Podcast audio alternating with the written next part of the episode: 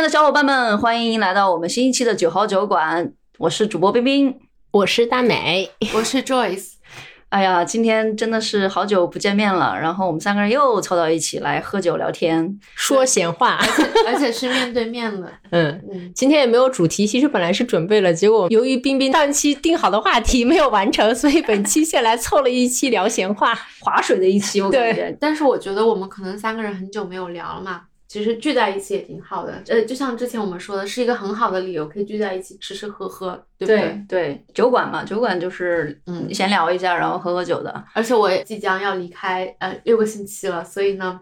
就很久要不能跟你们见面，就是趁着走之前把这个播客交给我们了，对吧？对，我上周还是上上周见到 Joyce，然后我就有点慌，他突然要回国了，然后要走六周，我就说我一直在问他，哎，那我下次什么时候能见到你？我就有一种感觉，好像未来两个月都见不到他了，要赶紧再约一顿饭，把想说的话都说完的那种心情。那你们后来你说了什么想说的话？今天是你们大概九月底之前最后一次见到我了。哎，我怎么感觉他回国像是一个大事儿一样？是个大事儿，两年半都没有回过国了呀。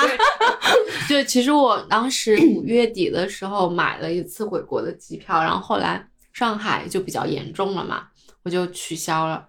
这一次希望我自己能够平安登机。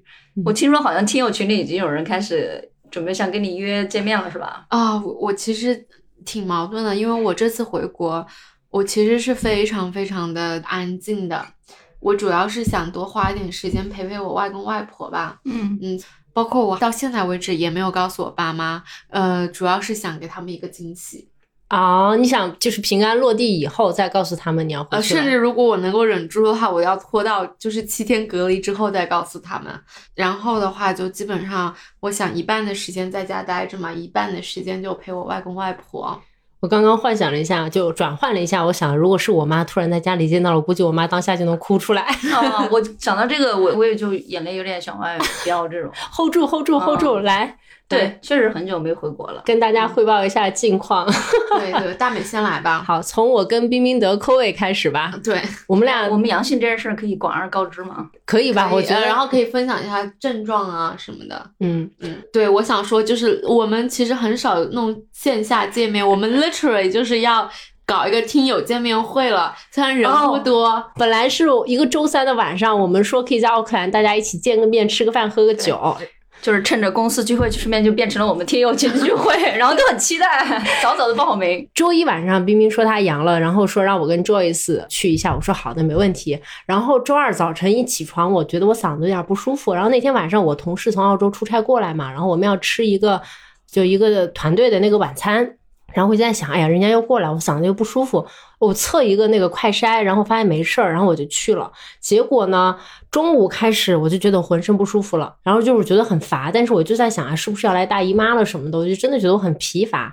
然后中午还去上了瑜伽课，回来以后我整个身体就开始疼，开始疼之后呢，到了下午我就开始咳嗽，到了晚上。我真的是，当时我就在想，我要不要吃饭？可是我都想，我待到五点钟了，我要不就吃完饭再走吧？但是我到八点钟吃完饭出来的时候，我真觉得我整个人浑身疼到已经。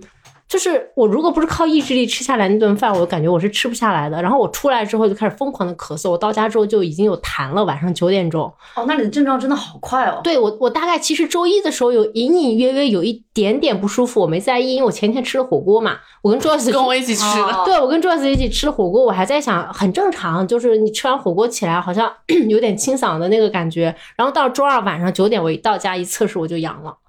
然后就开始进入跟大家说可以不去了，我可能没有说我们再约吧这个词，我就说不好意思我阳了，然后说什么改天再约之类的话，然后结果周三晚上还有一个听友真的去了那个活动现场哦，真的吗？哦，他进去了吗？问题是，不是他直接回家了 怪不好意思的。对，他说比较顺路，因为我们感到非常抱歉，他说刚好。他说他要去 Britoma 转一站，然后所以就还 OK，对，就很不好意思。然后我的症状基本上就是我一天之内升级的特别快嘛，然后周二晚上阳了之后，周二、周三我连着烧了两天，大概三十七、三十八这个样子。但每一次吃完退烧片就会觉得身体会舒服一点。我基本上就是没有下过床，一直在床上睡觉。就是睡了醒了玩十分钟手机没有力气了，接着睡，大概睡了三天。然后第四天我真的觉得我已经要臭了，我实在是不行了，我从床上爬起来洗了一个澡，整个人大概 refresh 了一下，觉得舒服一点。但是我的能量只能够让我坚持在地面活动不到半个小时。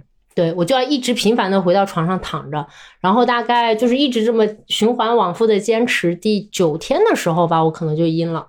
那你什么时候感觉状况好一点呢？就是能够吃饭，然后正常的这种。我觉得都是我阴了之后才。慢慢恢复的，但是我一直咳嗽，然后我一直特别累。我回去上班的第一天啊，中午就没有力气了。十二点我是睡了一个午觉，到两点起来才接着上班的。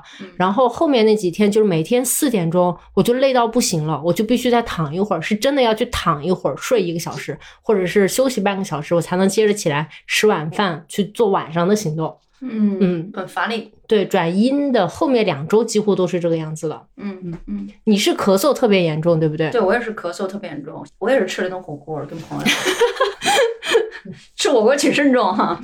嗯，因为我一个朋友不是要去美国嘛，然后我们就星期六的晚上去他现在住的地方一起吃了个火锅，结果他的室友。第二天是阳了，第二天我没有事儿，但是第二天星期天的下午告诉我阳的，就是第二天我在加班，但是我周一就开始有反应，我就觉得有点忐忑。我之前是一直想阳，你知道吗？一直想阳，我一直想要阳，为什么？我因为我身边的人都是轻症，就是哎，我检测自己阳了，但是呢就有点咳嗽，然后我问他每天在干嘛，他说每天在家休息啊。我一段时间特别忙嘛，我说休息，而且没人找你，你推掉所有的约，工作也不是有人找你呢，你身边所有的这种朋友也不会找你，我就特别羡慕这样的时间。然后呢，我真的是神感觉，我感觉我自己马上真的是要要阳了。然后我就去测了一下，结果周一的时候我就测阳了，我就跟老板说了，好啊，但是周一我没有什么反应，我就很庆幸轻症，然后我就可以名正言顺在家休一周假了。结果第二天开始就开始发烧，然后咳嗽，然后我还好，我的 partner 的话。他的症状比我严重的多，他大概整个咳了有两周，所以我的症状是从第二天开始有，到第五天开始就逐渐的好转了，就是发烧没有了，就咳嗽会有，但他基本上每天晚上都是坐着睡觉的。那咱俩是差不多的，我其实没有觉得我特别痛苦，因为我一直在睡觉。我一直在睡觉，其实我大部分的时间是不清醒的，我只是觉得很乏力，但是我没有那种咳到睡不着觉，我就是睡了一宿，第二天起来还能接着睡。对，但是我觉得有一个收获就是，是我精神状态特别好，就我身体非常差，一会儿也会累，但是基本上一日三餐是我来做，我每天会炖汤、炖粥、炖很多东西，但是我精神状态很好，是在于不用工作，对，就是抽离了那个原来压力比较大的那种环境和状态，然后我干嘛呢？我就在家里把。车库啊，修修补补的东西又捡回来，还做 DIY，没得什么口碑。对，而且之前就家里在装修嘛，很乱，我就把整个车库重新清一遍，把我们这个阳光房重新清了一遍，花了很长的时间。但是我觉得很满足。到晚上就可能又开始咳嗽，又开始累，就是基本上每天都在干这种事儿。嗯，就是装修、咳嗽、休息，然后做饭，一直到第十天我才开始转阴吧。其实第七天就一周假嘛，在这边，我第二周就是回去上班了。嗯就等于在网上工作，我也是，我休了一周的假，对，然后第八天回去上班的。我就是觉得之前他们不是都说那个 long covid 后遗症嘛，对我来说就是特别容易感到疲惫，特别容易疲惫。我昨天发了一个朋友圈，说我终于在阴了一个月之后，我能做一组完整的五十五分钟的 body pump 了。我之前没有办法，我之前就是我去上了瑜伽课，然后我也去做了一些就是很短的那种二十分钟的一个运动吧，但是我就是。我没有办法做半个小时以上的运动，然后上重量也是很累很累，就做完了基本上，如果上午做了，中午就蔫儿了；如果是晚上做了，基本上就躺在那儿什么也干不了了。嗯。然后我昨天就开始觉得我体力上完全恢复了，但我有一个我会发现我变得能吃了，我不知道是不是这点是真的。我我也是，我非常明显，而且我潘上也是，他之前不吃碳水的，现在两碗饭真的是普通的什么汤什么两碗饭开始，你今晚上煮饭了没有？我我有水，我有饺子，我不是，所以不是我个人的，他真的是特别能吃，我就觉得我比之前能吃了，而且你知道我我我很瘦嘛，我长肌肉很难嘛，但我最近这两周运动，我不知道是不是我吃的多了，然后我脂肪也开始变多啊，然后我最近还。吃一些碳水跟糖，我原来也不怎么吃的，然后我就感觉我变得很能吃，你知道吗？而且给自己非常好的一个借口是，我要吃多了我才有力气。但是我发现其实 COVID 在最前在症状显现之前，好像没有什么特别大的传播性。那天晚上我跟 Joyce 吃火锅，我们六个人，对吧？还有一个小朋友，对，只有我一个人中了。而且我，而且我们周六的时候早上去了那个啤酒节。就是我其实跟嗯大美那个周末是非常密切的在一起的接触嗯，嗯，啊，我们吃火锅的六个人基本上中了四个，只有去美国的那个和 Jaden 他妈妈没中。但是我觉得可能其中有一个人已经有症状了。开始有一些显现了，但是我跟 Joyce 待那两天，我还没有开始有任何的症状。嗯我是在跟他们吃完之后的第二天出来的症状嘛。对，我觉得可能就是就是看运气吧。其实我从八月一号从墨尔本回来，我就没有怎么出去过了，除了中午出去吃了个饭啊，然后把你们叫过来，我就连去健身房我都不去了。回国还是多注意。对回国你要是阳了，你就回不去了。对，自从我阳了之后，我们公司所有人都阳掉了。嗯就之前大家都是那种活蹦乱跳，觉得哎我没事我没事，大耳不戴口罩，我已经不戴口罩了，就是之前，但是基本上都阳过一遍了，那也还 OK 吧？感觉你阳过了之后，就是感觉所向无敌了。嗯，但是我觉得就是 Simon 他跟我讲，他说如果你阳了一次还会再阳的，就是他还是会建议我，就是我们出去去公共场合都要戴口罩。是的，他建议是建议，但做不到呀。嗯，不过呃，我班长他味觉失掉了，就没有了。他现在还恢复，现在慢慢会在恢复了。就当时我吓到之后，加上他咳嗽，我又每天跟呃医生这边打电话，他就给我送了一点像那种这种呼吸机一样的东西。我后来就在网上自己买了，他每天要吸这个，然后他尝不出来味道了，然后我就很吓人，然后我就打电话给别的朋友，别的朋友就说哦正常，两三个月才回来。对但他这个回来算是很快的。我原来室友也是，他大概恢复了得有一两个月，才慢慢慢慢慢慢会觉恢复过来。他说他没有味觉的时候，其实那阵吃饭都是不香的。嗯味觉和嗅觉，这这太吓人了，所以能不得还是不得哈。嗯，对，我觉得还是要多注意防而且这样。这个很难讲说有什么后遗症的。对的，我到现我到现在都还一直咳嗽。我今天早上咳到我楼下室友觉得我已经要不行了，然后上来给我送了一片儿什么葡萄籽精华还是什么的，他说让我吃下去可能会有点帮助，但就每天早晨起来还是会咳，这已经一个多月了，我觉得可能会持续很久。嗯，晚上也应该比较严重吧？晚上我还好，我就是每天一醒来就会咳嗽。OK，Anyway，、回来说一下为什么今天没有录上原来的节目吧，冰冰。本来本来这一期节目呢是我来负责的，而且呢，其实早就有一些这种有一些计划，有些内容，然后也有想要聊的这个嘉宾，但是呢，由于这阵子我已经接近崩溃的边缘，我已经自己觉得快抑郁了，我 真的，所以我就说，我就跟 Joyce 跟大美说，哎，我真的觉得压力很大。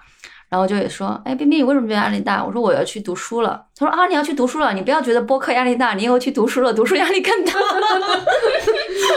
然后我真的就是，因为我拿这个 offer 很急，我还在昆士兰滑雪呢。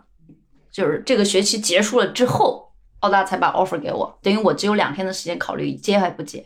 如果考虑接的话呢，我就要跟公司讲这件事情，那公司也没有时间反应，所以我是在昆士兰，就是开完会了之后跟老板说，他说那你打算怎么办？我说可能周五我就要走了吧。然后他说好吧，周五走。其实一般情况下给三十天的这个嗯 notice notice，嘛，嗯所以我就一周的时间来去交接很多东西，然后交接完了之后马上就去读书。我为什？么突然想要读书呢？然后再暴露一下年龄吧，最后做这件事情，我每期都要讲年龄这件事情吗？重复一下，提升一下来，反复拿出来鞭我打是 属牛的，属牛的。快四十的人了。聊一聊为啥吧。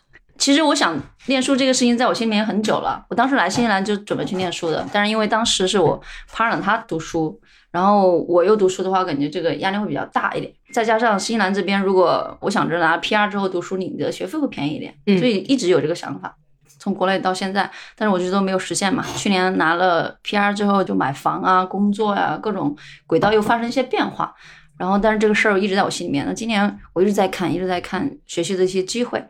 然后今年有澳大有两个新的学科，我觉得还是蛮合适的。一个是讲住房供应的，第二个就是讲 environment management。然后我就选了这个环境境管理管理的这个方向，我就觉得可能第一个自己也比较想多了了解，然后第二个呢，他这个专业是读的一个硕士，但是他不要求你有原来相应的这种科学的 science 的 background 背景，哦，那住房那个会要求吗？住房那种，他需要你有一定的经验。但我在房地产这个领域只有一年的工作经验，那我没有试，因为我认识他们教授。我当时是想着应该也可以，但我没有升，是因为，嗯，可能会觉得环境管理以后在其他的国家生活也会有更多的一些普适性吧。对，毕竟是全球的大方向。对全球的一个方向，所以我选了这个，就觉得是个坑，很运气很好，他给了我 offer，然后第一周呢，我是干嘛了？我就上周，其实我就这周还没有刚刚完成第刚刚玩了一周的第一周的学习吧，整个人都是懵着的。其实跟这个年龄没关系。我觉得是跟学业有关系，因为我我当时也是去读书了嘛，我读的还是商科，我感觉会简单一些。你这个可能稍微偏学术一点而，且专业性会比较强。专业性比较强。我当时就是每两个星期就有一个就是要交作业的时候，你就整个人很崩溃。其实你就会脑子就一直在想这件事情，你想的时候你又不会去做，然后你一定要拖到最后的时候你就开始熬夜，然后把自己憋出来，然后就想说我这是在干嘛？然后你就会觉得这读书太难了，就是只要把这书读出来，感觉自己就无所不能了。就是这种感觉，描述的都在点上。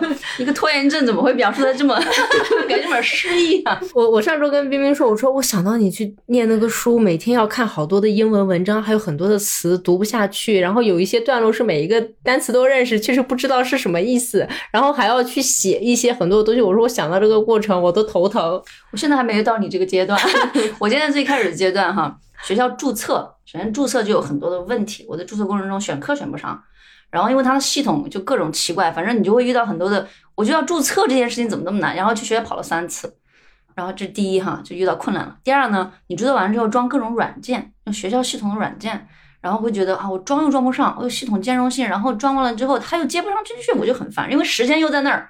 老师说我已经丢了两周的课了，其实我已经有两周没有上课，然后呢，这周就要交作业，我什么东西都还没有，所以我注册好了，系统弄好了，我第一件事情跟所有老师发邮件，我就说我我晚两周，我刚刚注册好，嗯，对吧？我非常期待你的课，但是我这个 assignment 怎么办？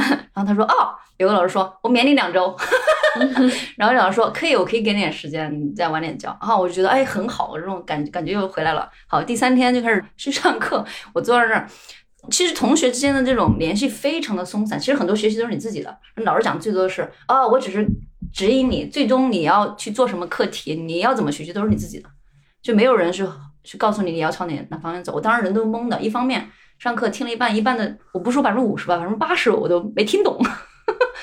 我就看老师在那讲，他又很有热情，他的激情感染了我，但是我不知道他在讲什么。第二就是他讲的那些，就是上课之前要读文章，上课之后要写，也要读文章，等于是，就我都没有做。所以其实专业词汇和正常的英文用语，包括还有新西兰本地的，因为讲到新西兰本地的环境管理，有很多毛利语嗯嗯的地名。我只记得一个 Lake Wacaramona，因为我去过，什么丑黑啊，什么什么伊尾的，伊尾还是我记得的，真的很多毛利语。讲完之后，我整个人都是，我现在看到 Joyce 这个房间里贴的这些 track 的名字，我觉得很亲切，有地图，我真的人是懵的，你知道吧？我想到昨天我去跟我一个客户开会，他们就讲到说他们的钱是那个 Wild Katahi 给的嘛，这个我大概练习了三次，然后上面说你实在发音不了，他你就说是 NZTA 吧，我说呃，那我今天发音出来了，对不对？今天讲的是对的 对对对对，就是我特别能 get 到你的，知道吗？因为还有毛利语，所以我这这周我真的我已经快崩溃了。我不能说哭吧，我就是躺在床上，躺在地上，我看着天花板，我两手放在我肚子上，我就在想，我为什么要这样？我记得上周啊，我跟咪咪说，我不是故意打压他啊，正好是正好是上周，我有一个朋友，他上上周去读书了，他是做那个室内设计、厨房设计什么的，他就想说，哎呀，就在这里生活没什么意思，再去进修一下吧，就去读了个建筑设计，然后就去上学了。我说我上周问他你怎么样，他说退学了，我前天的时候，我琢磨了一下退学这件事情。你不是我问你退不退学费吗？对，他说 退百分之九十。我还在 YouTube 上看了一下有没有人退学，大家分享经验，你知道吗？嗯，但最后其实我有感觉，虽然说可能压力很大，但是我每次去跨越一点点的这种困难，我会觉得哦，我好像就进了一点，我我能感受到我内心这种想法，我压力还是很大。你看莫莫名来的一些帮助，比如说那天你介绍的 Chris，就是我啊的，Simon 的同学，对 Simon 也是这个专业的，Joyce 的。Simon 就是一个大学院，对比如说里面的 professor 都认识，对，老师都认识，然后呢，对吧？然后你有我，我就觉得有什么事我可以问 Simon 了。对对对，然后然后 Christine 直接就说你你需要工作可以找我，可以 work for me。嗯，对，Christine 是我我们之前想要去约的一个呃嘉嘉宾宾啊，来对跟我们讲讲环境管理的这个，我可能接下来会邀请他，我来接下来一期吧。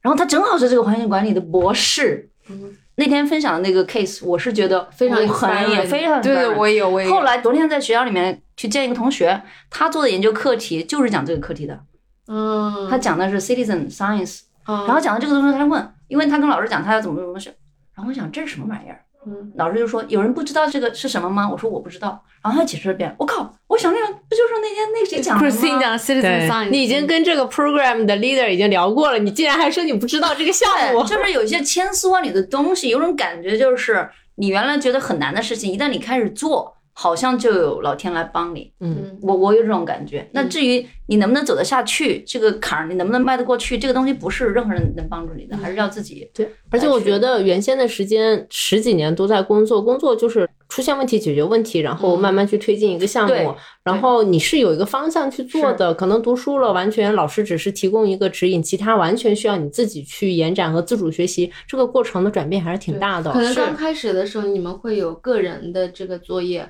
之后就会 group science 对 assignment，那你只要抱对大腿就 OK 了。是不是啊？是，我觉得学习方法在这一块也也还是蛮重要的。嗯其实最大的一个 barrier 到目前，一个是语言，一个是专业，其他的就是看你的自己的，其实就很多软性的东西，比如时间管理啊，嗯比如说你你去怎么去 leverage 学老师和学生的关系啊，这些东西都可能对学业都有帮助的。我不是说了吗？下周五我不在之后，你可以来我家住。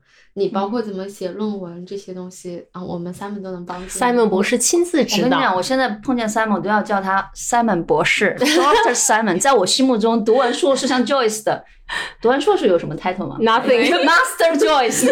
没有没有没有这样子。我都是很厉害的人，就是能坚持。而且你不觉得吗？虽然可能觉得国内很卷，新西兰这边我身边朋友都是边读书边工作，全职读书、全职工作，兼职读书、全职工作。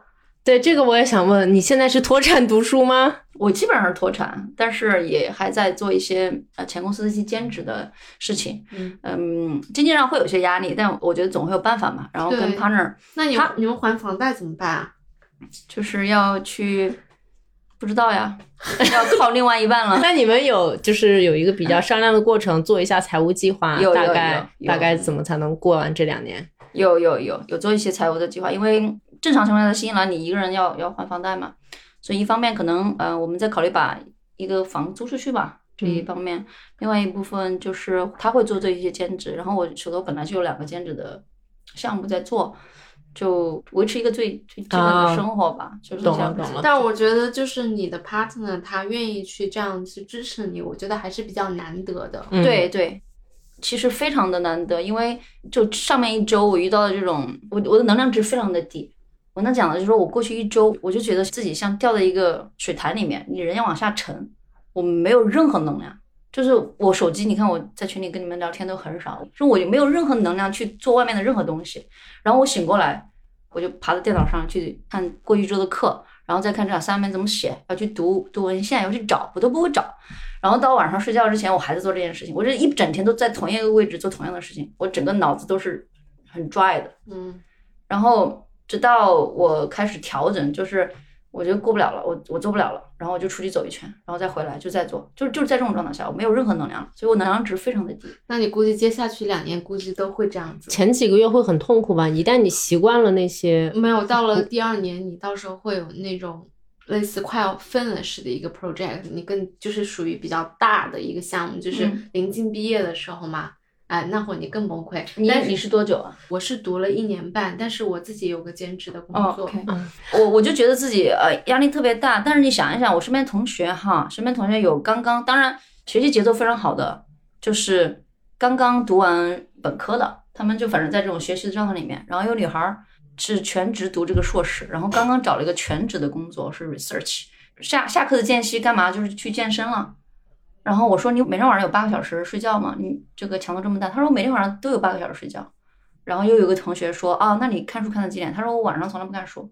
那我说你怎么学习的？妈呀，不知道。还有个同学是帮我搞这个软件的，他是孩子刚刚出生，然后他是请了两周的，就是父母的照看孩子的假期，来学校里面读两周的书，读完书之后马上就去做全职工作，所以他接下来也是全职工作，就全职读书。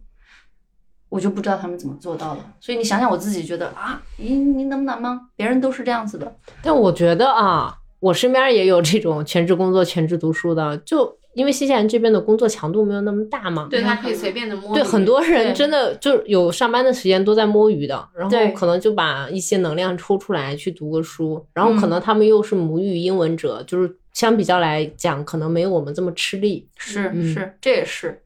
当然，所以我就说嘛，自己，我觉得录录这期播客，我也分享这个经验，我也很有压力的。没准我下一周就不要觉得有压力，我觉得就是。呃，因为你之前说过你之后想要孩子嘛，可能说哎呀妈呀，有机会。你不要再给他任何的压力，他现在不能承受更多了。那个要嗯、呃想要在要孩子之前要读个书对啊对，就是嗯哦，所以时间很赶。你们是想在生小孩之前把书读完？对，因为就是你接下来怎么安排时间嘛？还是我特别能理解你，我当时也是，我是工作到了一个瓶颈，然后我自己又特别想刷个学历吧，然后我就去读书了。对，就是这种这种感觉。我原来想说，我可以全职工作读书，因为我在的创业公司，那个节奏它不太会给你嗯给你这样的一个空间。嗨，所以祝福我吧哈，朋友们！嗯，加油加油如果！你也在澳大，正好在听这期节目，来，然后也学的是呃这个环境管理 不一定是环境管理，我不只要是社科系？我是觉得它真的是一个大的方向。现在本身就是一个环保方面又特别注重和强调的国家，很多领域又是大的趋势，所以我觉得未来一定会好，熬过这两年。非常棒。对，工作已经在等你了。我选的课题是跟房产相关的，哎，我选了两个很有意思的课题。现在哈，现在这个阶段，昨天刚刚定下来，老师说给一个清单 A 的方法的 list，给了一个你要解决问题的 list，你把 A 和 B 要组合起来。嗯，其实本来看起来很简单，你就不用自己想，这有门课。然后我 A 加 B 就一直对了好几次就没对上，老师说这个不合适。就是比如说我选了一个 national park，这个 sustainability 国家公园国家公园可持续性呃可持续性，然后他们有讲那个本地的原住民和政府之间的 co-management 的共同治理，就这么一个话题。这几个关键词啊，国家公园、呃共同治理和可持续性。但是可持续性不符合前面两个，为什么？是因为国家公园它它没有 sustainability 的这样一个的叫方式方法，它用的是就是环境规则，就是怎么讲呢？它就规定你不能干这个，不能干那个，它不是一个循环的可持续性的系统。两个方向，我脑子里面呈现的就是我们经常去徒步，然后我们经常去国家公园徒步，那去了解一下关于原原住民的这种文化啊，还有这种这种环境相关的也很好。另外一个是我选的跟那个房地产相关的，举个例子，比如说海岸线的这种嗯很多的房子其实腐蚀了、风化了，现在的海岸线越来越近，很多人要买海边的豪宅，其实很可能价值就没有那么高。大家只看到房子，没有看到接下来一百年一定会海平面上升多少。所以还有弗拉林这种新西兰的这种，其实这个我觉得对以后关于我们买房子，我觉得也有帮助。一切都是为了投资。Anyway，Anyway，转回来吧。下面我要坚持不下去，我也给我也跟大家更新一下哈。嗯，但是我觉得像就是中年辞职去读书还是挺有勇气的。对，真的，我那天听到，我就觉得哇，竖了两个大拇指。如果你把它当做一个，最开始我觉得你如果读完了有更好的职业发展，这是一方面，但是这个很难去像我这样去坚持。我觉得比较好的坚持是你假设你以后不去从事这方面的工作，你愿不愿意去学这个？我觉得这个可能对我带来的动力会比较大一点，嗯嗯，还是很棒的。所以我坚持一下吧。啊，嗯朋友们，祝福我吧哈。好。哎，我的话是上个星期去了趟墨尔本，跟那个就是我们的隔壁有台野夜的主播，我们面了一个基，就真的是我觉得特别的好，就是他们俩等一下，我也加句，我上周日也在奥克兰面了个鸡，也是跟爷爷的主播。对对对，就是我去墨尔本，然后阿火的话，他来奥克兰出差吧，他俩又定了十月中旬，嗯就是大米的话过要过来待六周，然后阿火的话是待一个星期。我去到那边的时候，天呐，我真的是就几乎 没怎么花钱吧，就住他们家，然后他们。就热情招待，就每一顿饭都要请我吃，导致了我在机场有非常多的预算购物。太棒了吧！嗯，对，特别好，所以我怎么约上的？这个讲一讲。就是变成了网友，天天聊一些有的没的吧。呃，因为他们俩特别爱户外，加上又是博士嘛，我不是特别喜欢，两个人都是博士，嗯对我就特别喜欢读书到博士的人。真的 也不知道我们俩是怎么成为你的朋友的。不不不，就是跟谁都能做朋友，只是就就是认识了之后，可能往博士的路路上越走越远。我觉得我可能我的幕墙不是那种你有多优秀、多有能力，或者你挣多少钱，我的幕墙是你读书有多厉害。所以呢，就是见了一下面，就还挺好的，就特别期待他们能过来。呃，完了之后呢，刚才也讲了，说我下个星期就终于要回国了，现在还没有回程啊，就因为回国的话要做两次 PCR，要下个星期做。PCR 是什么？PCR 就是核酸检测核酸检测，哦就是比较严格的。所以我现在不敢说任何的大话，我就就觉得说，只要不出去见人，除了见你们，我就嗯，去墨尔本有那种去大城市的感觉吗？有。我觉得墨尔本好吃的东西特别的多，而且哦，对了，感受就是，哎呀，我跟阿火还有大米也录了一期播客，就讲我的感受，因为我前段时间又去过悉尼嘛，我当时去悉尼的时候可能是下雨，市中心人不多，就跟我之前几次去悉尼就人特别少。然后这次去墨尔本，可能天气比较好吧，又周五，哇，街上都是人，我想说，天呐，好多人啊！可能大家都回来了，然后就是餐馆啊什么的都特别的多，就觉得说，哎呀，天呐，大城市真好。但是，然后有一个跟我同行一个航班的一个人啊，天呐，他居然问一个问题，他说：“你觉得澳洲好吗？”因为他现在就是已经递交入籍申请，然后他跟我一起回国，他想看看就是到底要不要入籍，因为他可以把这个入籍申请撤回来嘛。然后他就跟我说：“啊，你觉得澳洲怎么样？”我说：“我又不需要在澳洲工作，我也不需要找工作的人，我其实很难去告诉你说究竟哪个城市比较好啊。”我觉得现在我生活在新疆，我就觉得特别的幸福。包括我跟我的男朋友，我们一个星期大概三次都会说，就我特别爱我们的家的这种感觉，就非常的舒适，而且幸福感很高。对幸福感特别高。包括我昨天还在极客上面讲嘛，之前大家也知道，我男朋友他是特别嫌弃我们家那狗的，就因为是他不支持我养。现在的话就是。慢慢的就是建立起了感情啊，我对我们家狗还是很爱，但是我就是属于那种激情过后不愿意训练狗的那种人。他吧，就是我给他报了一个课，就之前我们都是一对一的训练，然后都是我在，然后我给他报了周六的课，他上了四节课之后呢，就激起了他训练狗的一种这种叫 passion 吧。然后他就每天会训我们家的狗，然后晚上还会跟他一起慢慢的就是去楼下。叫哄他睡觉嘛，就等到他有点困的时候，他就上来再睡觉。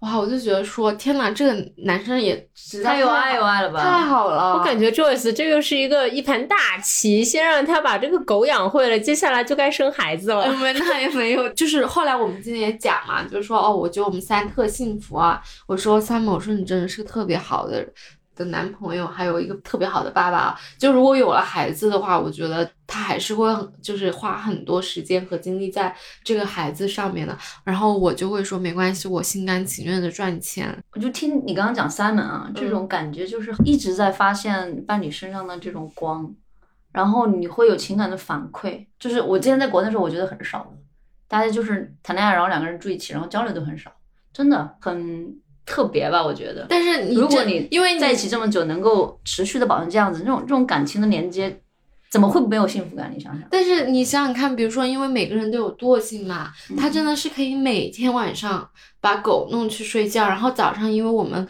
狗周二、周五要去农场，八点钟就来接。那因为现在冬天嘛，我们俩有的时候会赖床。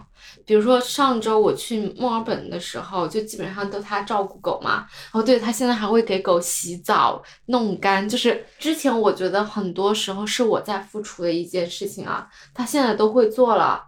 而且做的特别好，我就觉得说，天哪，这人真太棒了。我觉得 Joyce 是很感恩的人吧。Joyce 就是那种用鼓励性的话去鼓励 Simon 把一切都学会之后，这个责任就甩给他。OK，我只要负责去赚钱就好了。你没有听出来这个套路吗？他没有目的性，他冥冥之中就达到了他的目标。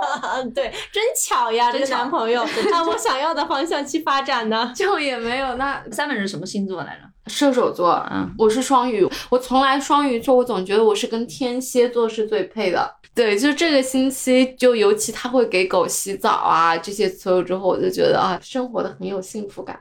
嗯，真的很好。问你们两个一个问题：如果有可能的话，你们会考虑去澳洲或者别的国家生活吗？呃，我跟 Simon 嘛，嗯我其实都还 OK，因为我的工作比较自由。哦，其实我那天在想一件事情啊，我就想说，跟那个那个隔壁的，就是有台聊天嘛。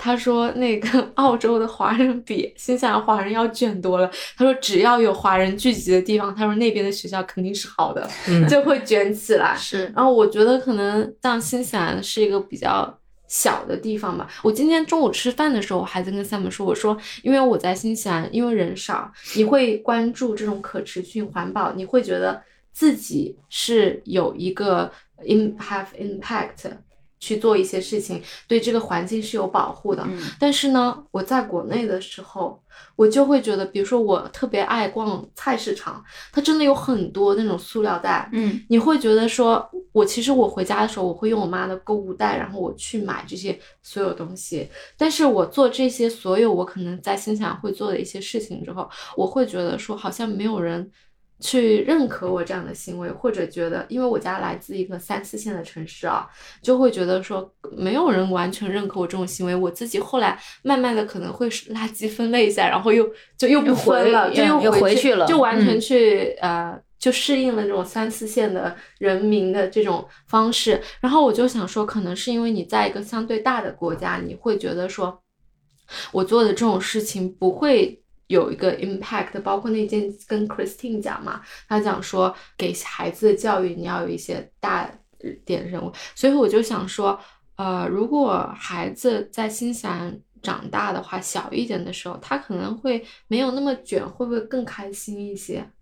对吧？嗯，那我们真的要卷到澳洲去，还那还不如卷到英国去呢。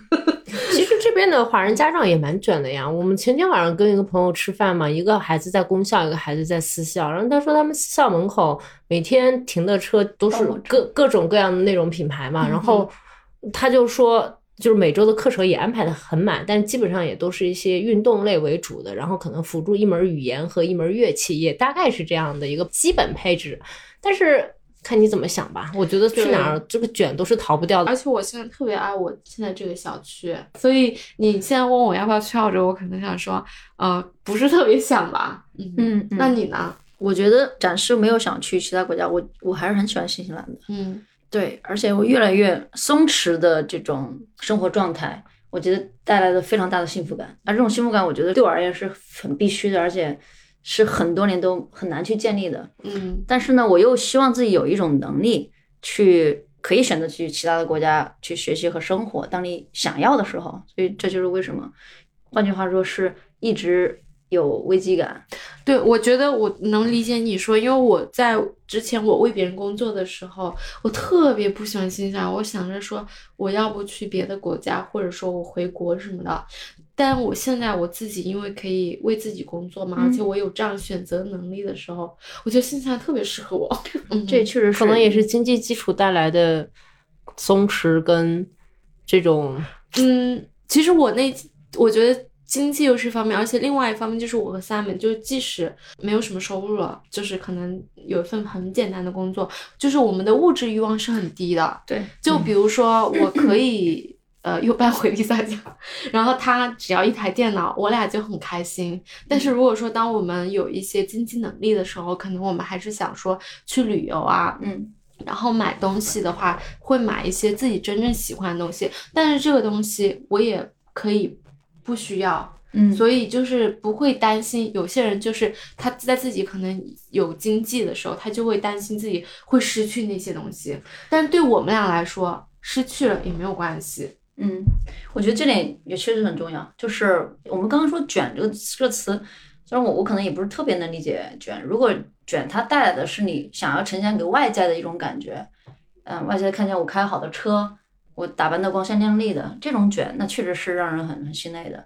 但如果是说另外一种卷是在于我很想要去提升自己，去学习。你看我学校里面教授穿的就是 一个拖鞋，一个衬衣，每次都不换。